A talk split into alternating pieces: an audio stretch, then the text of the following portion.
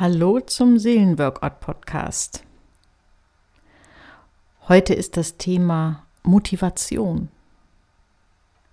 Und ich möchte euch heute etwas, drei Punkte etwas über Mythen, also äh, Lügen über Motivation sagen und zwei Tipps zum Thema Motivation. Motivationsmythen. Eine Motivationsmythen ein Motivationsmythos ist, Motivation kommt von alleine. Gut, wenn wir den Satz einfach nur so stehen lassen, scheint er uns schon auch ein bisschen absolut zu sein. Aber wenn du dir selbst und anderen zuhörst, wirst du merken, dass wir oft so tun, als würde Motivation von alleine kommen. Zum Beispiel kann man in diesen trüben, dunklen, nassen, kalten Winterwochen oft hören, wenn es ums Thema Sport geht, Ihr wisst ja schon, eins meiner Steckenpferde, Thema Sport. Man hört oft die Aussage, ah, wenn das Frühjahr kommt, wenn es wieder wärmer wird, wenn das Wetter wieder besser wird, dann kommt auch bestimmt wieder meine Motivation zu laufen, zu walken oder was auch immer. Das ist ein falsches Verständnis von Motivation. Denn Motivation kommt oft nicht alleine. Oder wenn, dann nur ganz kurz als so ein kleiner Motivationshype, der dann aber ganz schnell versackt. Denn die Motivation kommt beim Tun. Wenn du das mit dem Sport angehen willst, dann frage die Menschen, die es geschafft haben, das Thema wirklich in ihr Leben fest reinzunehmen. Und diese Menschen werden dir sagen, dass sie es einfach irgendwann getan haben und dass dann die Motivation entstanden ist durch das Tun, es weiterzumachen. Weil kleine Erfolge kommen, man fühlt sich fitter, die Waage ist äh, netter zu einem, das Essen schmeckt wieder besser, man schläft besser, man fühlt sich rundum besser.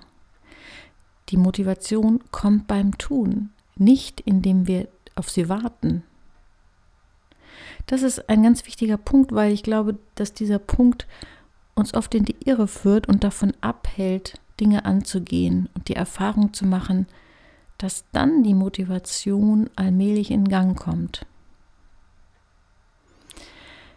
Wichtig ist natürlich auch, was, was ist der Grund, warum wir etwas tun. Wenn man mal sich beschäftigt mit der Herkunft von dem Wort Motivation und Motiv steckt ja da drin, dann heißt es eigentlich begründen. Also ich, wenn ich motiviert bin, dann begründe ich mein Tun. Es ist also gut, wenn du dir klar machst, was ist mein Warum? Was ist der Grund, warum ich zum Beispiel rausgehe und Sport mache, auch bei dem Schmuddelwetter? Ist es ein bestimmtes Bild, was ich vor Augen habe? Wie ich mich selber sehe, in schlankem, fitten Zustand, mit guter Laune und ausgeglichener. Ist es, dass ich mich selber sehe ein, in einem Bild, wie ich mühelos die Treppen hochlaufe, ohne zu schnaufen? Oder ja, mich einfach in verschiedenen Alltagssituationen belastbarer fühle. Was ist dein Motiv? Was ist das was du begründen willst. Womit willst du dein Handeln begründen? Das ist die Wurzel von, von Motiv, von Motivierung, Motivation. Neben dieser ersten und wichtigsten Aussage über Motivation, nämlich dass sie beim Tun kommt, es gibt einen zweiten Motivationsmythos und der besagt, oh Achtung, pass auf, dass du nicht übermotiviert wirst. Das ist eine große Gefahr. Ich glaube, dass es übermotiviert quasi gar nicht gibt, sondern nur falsch motiviert. Denn wenn man mal genau hinguckt, da wo wir übermotiviert sind, das, was man darunter versteht, nämlich einfach irgendwie was anzufangen mit einem Überschwang und dann aber irgendwo auf der Ste Strecke stecken zu bleiben, das ist oft gar nicht übermotiviert, sondern das ist das, was man eigentlich so eher nennen kann, blinder Aktionismus. Da fehlt dann wirklich das Motiv, der Grund, das, was uns durchhalten lässt.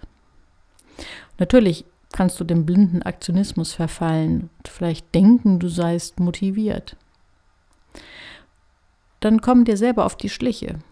Wenn du zum Beispiel merkst, dass du alles nur anfängst mit Begeisterung, in Klammern übermotiviert, dann aber stecken bleibst, nicht weitermachst, dir selbst die Chance nimmst, Erfolge zu erzielen, weil du nicht gar nicht bis zum Ende das durchhältst, dann bist du wahrscheinlich einem blinden Aktionismus verfallen. Das ist auch gar nicht schlimm, wenn das gelegentlich mal passiert, solange es kein Muster wird und solange dir klar ist, dass das nicht wirkliche Motivation ist.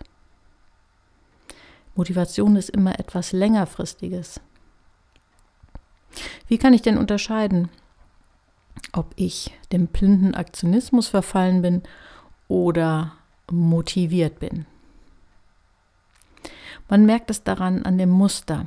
Bei dem blinden Aktionismus ist das Muster so, ich spüre Motivation, ich packe etwas an, dann kommen erste Schwierigkeiten und Probleme, dann werfe ich es wieder hin und suche mir ein neues Ziel, das ich dann auch wieder mit einem Gefühl von Motivation anfange. Das wäre blinder Aktionismus. Wirklich motiviert sein Motivation leben bedeutet, ich fange motiviert etwas an oder züchte die Motivation, indem ich anfange und nähere sie. Dann kommen die Probleme und Schwierigkeiten und dann motiviere ich mich weiterzumachen und sie zu überwinden, meine Fähigkeiten zu steigern, meine leist gefühlte Leistungsgrenze zu durchbrechen, habe dann kleine oder größere Erfolge die mich dann wiederum motivieren. Das ist der große Unterschied. Das eine ist der Kreislauf des blinden Aktionismus, das zweite ist der Kreislauf von wirklicher Motivation. Es entscheidet sich daran, wie gehe ich mit den Schwierigkeiten um, die sich mir in den Weg stellen. Es kann zum Beispiel sein, dass du ein, das Projekt hast, dich selbstständig zu machen und hast viel vorbereitet und fühlst dich sehr motiviert und du bist es wirklich leid, im Angestelltenverhältnis zu sein und deine letzte Stelle war wirklich öde und hat deine ganze kreativen Kräfte ziemlich lahmgelegt. Und dann bereitest du dich vor auf die Selbstständigkeit und dann kommen die ersten Schwierigkeiten. Dein Steuerberater weist dich auf Dinge hin, die du überhaupt nicht bedacht hast. Die Räumlichkeiten, die du im Auge hattest, erweisen sich doch als ungeeignet. Plötzlich türmen sich die Schwierigkeiten auf und du bist kurz davor, alles wieder hinzuschmeißen. Dann ist die Frage, holst du dir dann Unterstützung? Hältst du durch? Durchbrichst du deine bisherigen Leistungsgrenze, indem du Wissen, Erfahrung anhäufst und einfach weitermachst, um das zu überwinden? Oder gibst du auf, bleibst an der Stelle, die dich eigentlich frustriert und denkst dir, ich kann es ja auch in drei Jahren nochmal versuchen. Motivation, wirkliche Motivation, braucht die langfristige Perspektive. Ein weiterer dritter Motivationsmythos ist die Vorstellung, motivierte Menschen wurden so geboren. Das stimmt einfach nicht. Motivation liegt nicht in den Genen. Es liegen bestimmte Talente und Fähigkeiten in den Genen, auch bestimmte ähm, ja, Temperamente, aber Motivation ist etwas, was erlernt wird. Wenn du Glück hast, hast du da schon eine Menge vielleicht mitbekommen von zu Hause, aber falls nicht, musst du es dir selber erarbeiten. Auf jeden Fall ist motiviert sein erlernbar. motiviert sein ist natürlich auch ein Gefühl. Also ähm, klar, wir alle verbinden auch ein bestimmtes Gefühl damit und das ist auch wichtig für uns als Antrieb. Aber dieses Gefühl braucht eben auch Nahrung. Und das kann ja gar nicht in den Genen liegen. Das liegt an uns. Das liegt daran, ob wir diesem Motivationsgefühl, das wir oft haben, wenn wir Dinge anfangen, dann Nahrung geben, damit es bleibt, damit es immer wieder auflackert, damit unser Motivationsfeuer nicht ein Strohfeuer ist, sondern zu einer wirklich energiespendenden Glut, zu einem echten wärmenden Feuer wird.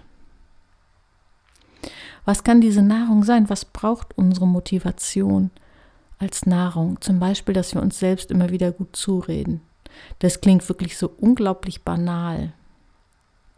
Aber wir dürfen gar nicht unterschätzen, wie stark die Wirkung von dem ist, dass wir uns gut zureden. In der Psychologie nennt man das Autosuggestion, dass wir uns Dinge einreden, vor Augen halten. Autosuggestion und sich Dinge einreden hat so einen schlechten Ruf, weil es immer was hat von sich selbst betrügen. Das meine ich nicht, sondern es geht darum, dass wir uns Dinge einreden, die wir auch für wahr halten. Also bleiben wir nochmal bei dem, bei dem Thema mit der Selbstständigkeit. Wenn ich mir einrede, ich bin sowieso der Beste und Klügste und werde das alles spielen schaffen, dann ist das natürlich so unrealistisch, dass es wahrscheinlich auch auf meine Motivation nicht wirklich eine Wirkung hat. Wenn ich mir aber etwas einrede, was ich glaube, indem ich sage, es haben sich schon so viele Menschen selbstständig gemacht und auch ich habe alle Kompetenzen in mir, die ich brauche, um das zu schaffen und ich gehe mutig jeden Schritt weiter. Und wenn ich mir das immer wieder sage, dann kann ich das glauben und dann kann es in mein Unterbewusstsein sacken und dann ist es wie Nahrung für die Motivation. Also ich glaube, dass es zu Unrecht ist, dass sich selbst Dinge einreden und Autosuggestion so einen schlechten Ruf hat. Ich glaube, dass wir das ganz dringend brauchen, uns selbst immer wieder gut zuzureden. Und natürlich auch das Mutmachen von anderen in uns aufzunehmen. Und das auch zu suchen.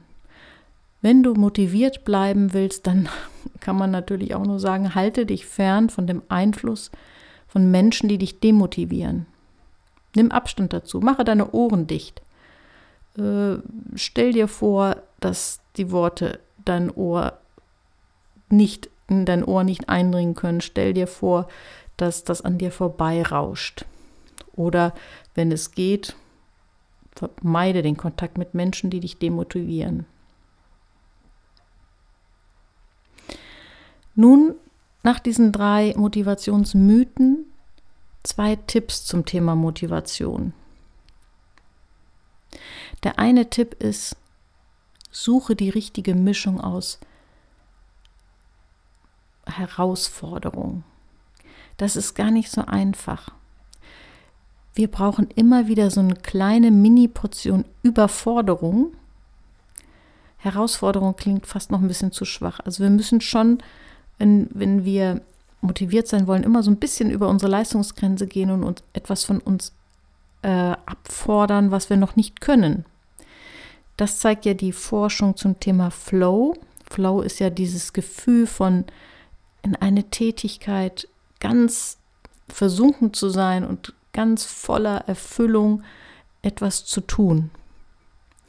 Und wir geraten dann in den Flow, wenn wir uns ein bisschen recken und strecken müssen, also etwas erreichen müssen, was wir noch nicht so richtig können, aber es darf nur ein bisschen über unserer Leistungsgrenze liegen. Wenn, wenn der Abstand zu groß ist, fühlen wir uns überfordert, bedrückt und kriegen gar nichts zustande. Und das ist die Kunst, diese kleine Prise Überforderung nenne ich es mal. Dieses ein bisschen mehr, ein bisschen weiter, ein bisschen etwas uns abverlangen, was wir noch nicht können. Und da die richtige Mischung zu finden und uns dadurch immer wieder in den Flow zu bringen, das ist der ein ganz wichtiger Motivationsboost. Und der zweite Tipp ist, achte auf das unschlagbare Team. Es gibt ein unschlagbares Team und das ist das Team aus Motivation und Übung. Dazu kurz eine Studie. Der Psychologe Gary McPherson hat einmal eine Studie gemacht mit, ich glaube, es waren so 160 Kinder ungefähr im Grundschulalter. Man hat untersucht, man hat sie ein Instrument lernen lassen und man hat untersucht, wovon es abhängt, wie gut die Kinder das Instrument lernen. Und dabei hat man zwei entscheidende Faktoren herausgefunden. Und zwar einmal, ich glaube, das ist, das hätte jetzt auch jeder gedacht, das ist ziemlich banal, natürlich von der Übungsdauer. Man hat Kinder ähm, eingeteilt in Gruppen, die einen haben 20 Minuten in der Woche geübt, die anderen 45 und die dritte Gruppe 90. Klar, dass von der Tendenz her die Kinder mit mehr Übung auch mehr vorangekommen sind. Aber was noch wichtiger war, und das finde ich ganz spannend zum Thema Motivation, einen noch größeren Einfluss als die Übungsdauer hatte, wie motiviert die Kinder waren, dieses Instrument langfristig zu spielen. Da durften sie nämlich sich wählen bei der Einschätzung, wie lange sie, was sie glauben, wie lange sie dieses Instrument spielen wollen, konnten sie also sich wählen zwischen nur dieses Schuljahr, die ganze Grundschulzeit, die ganze Schulzeit oder auch ihr Leben lang. Und das war ganz erstaunlich, dass die Kinder, die eine höhere Motivation hatten, das länger zu spielen, also aus den Gruppen drei und vier, die ganze Schulzeit, aber vor allen Dingen die Kinder aus Gruppe 4, die sich vorgestellt haben, dass sie ihr ganzes Leben lang dieses Instrument spielen, die kamen besonders gut vorwärts. Und das hatte sogar noch einen größeren Einfluss als die Übungsdauer. Das fand ich ganz erstaunlich. Und ihr könnt euch vorstellen, dass die Gruppe der Kinder, die super motiviert waren, also sich vorgestellt haben, das ein Leben lang zu spielen und dann noch die hohe Übungsdauer hatten, dass die geradezu sich in schwindelnde Leistungshöhen bewegt haben. Und zwar unabhängig von irgendwelchen Intelligenz, Talent oder anderen, meinetwegen familiären oder erzieherischen Einflüssen. Ja, lass dich motivieren davon, wie groß der Einfluss deiner Motivation ist und ringe um wirkliche, darum wirklich motiviert zu sein. Ich wünsche dir eine motivierte Woche. Bis zum nächsten Mal.